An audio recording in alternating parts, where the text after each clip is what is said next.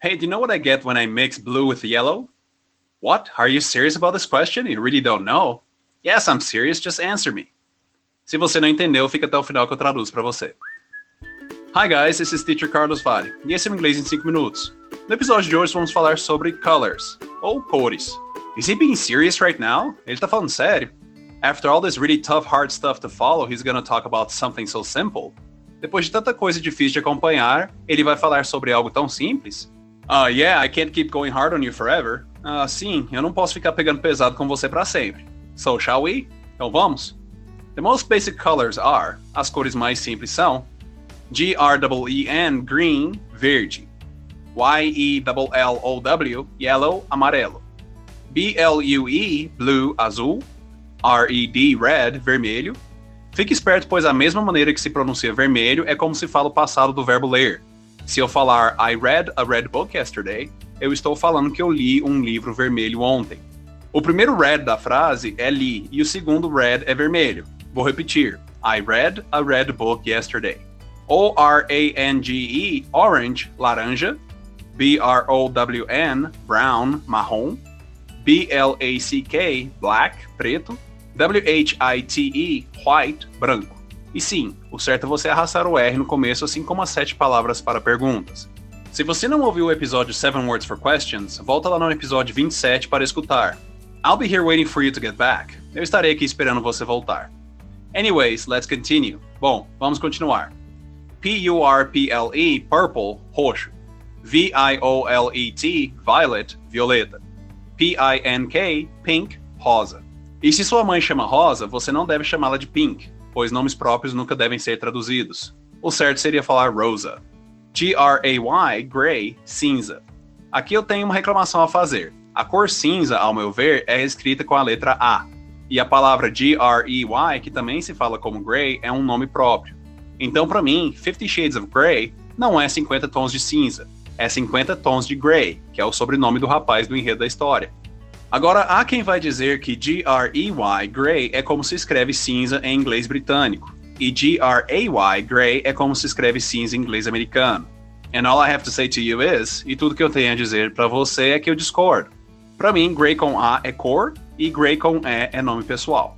But to each their own, mas cada um no seu quadrado. Let's continue, vamos continuar. G-O-L-D-E-N, golden, dourado. Aquele cachorro que todos querem, o Golden Retriever, é chamado assim por conta do seu pelo dourado. E Retriever é o recuperador ou que busca, ficando então o recuperador dourado. No wonder they love to play fetch. Então é por isso que eles adoram brincar de buscar coisas. What? It's not a personal name, I can translate it. O que? Não é um nome próprio, eu posso traduzir. S-I-L-V-E-R, silver, neste contexto é prateado. B-R-O-N-Z-E, bronze, é a cor bronze, e para falar bronzeado de pegar sol é a palavra T-A-N, tan, sim, o mesmo som que o número 10 em inglês. Now some last comments about the colors. Agora uns últimos comentários sobre as cores. As cores em inglês, pelo menos, são muito associadas com emoções. Azul é estar triste, amarelo é com medo, vermelho é lógico com raiva. Em inglês não se fala olho roxo, mas sim black eye ou olho preto. White is the color of peace, Branco é a cor da paz, but everyone knows that, right? Mas todos sabem, né?